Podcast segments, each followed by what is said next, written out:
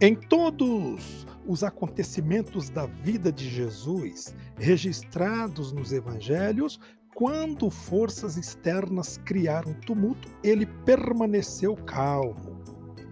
Quando a tempestade desabou no mar da Galileia, os discípulos de Jesus tiveram de acordá-lo de um sono tranquilo, para que ele em seguida acalmasse as águas. Todos que correram até Jesus com terríveis notícias de doenças ou de morte foram sempre recebidos por ele com comentários tranquilizadores. Os atos de Jesus eram ponderados e demonstravam o propósito de ajudar aquelas pessoas. Mesmo nas horas de maior tumulto em sua vida, durante os eventos que culminaram com sua crucifixão, Jesus permaneceu calmo, enquanto outros se deixaram cair emocionalmente.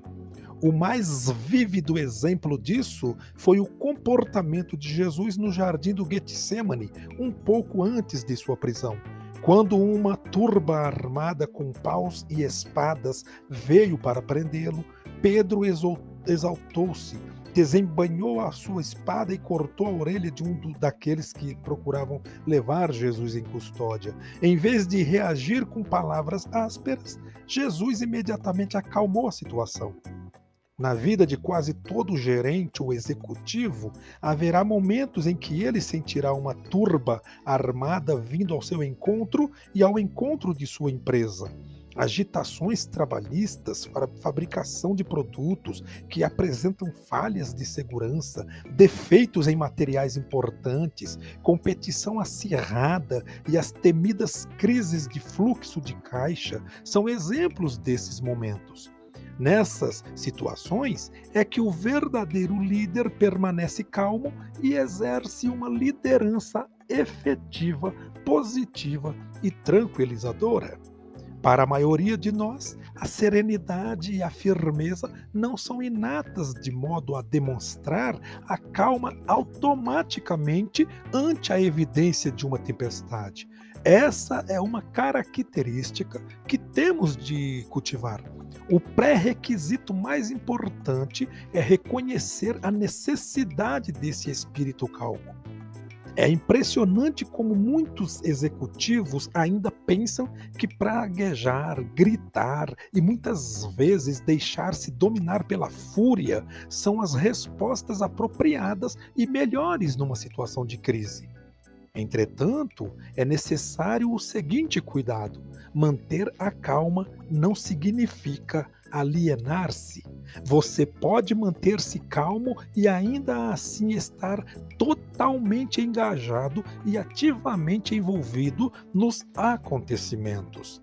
Depois de reconhecer a necessidade de ter calma, a coisa mais importante é planejar-se para os tempos difíceis. O executivo sábio terá elaborado cuidadosamente planos adequados aos diversos desafios que possam surgir ele ainda manterá uma equipe treinada para a eventualidade de uma crise e cada participante da equipe saberá perfeitamente o papel que terá de desempenhar.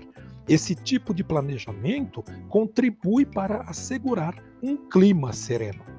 Outra atividade útil mas frequentemente negligenciada para produzir um clima de serenidade é a oração.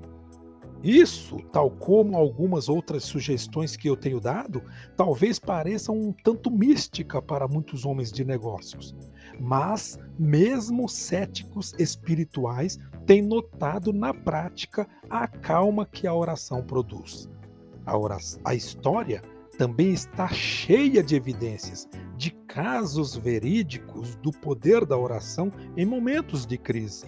Não é uma simples coincidência Jesus ter passado em oração as horas que antecederam sua prisão.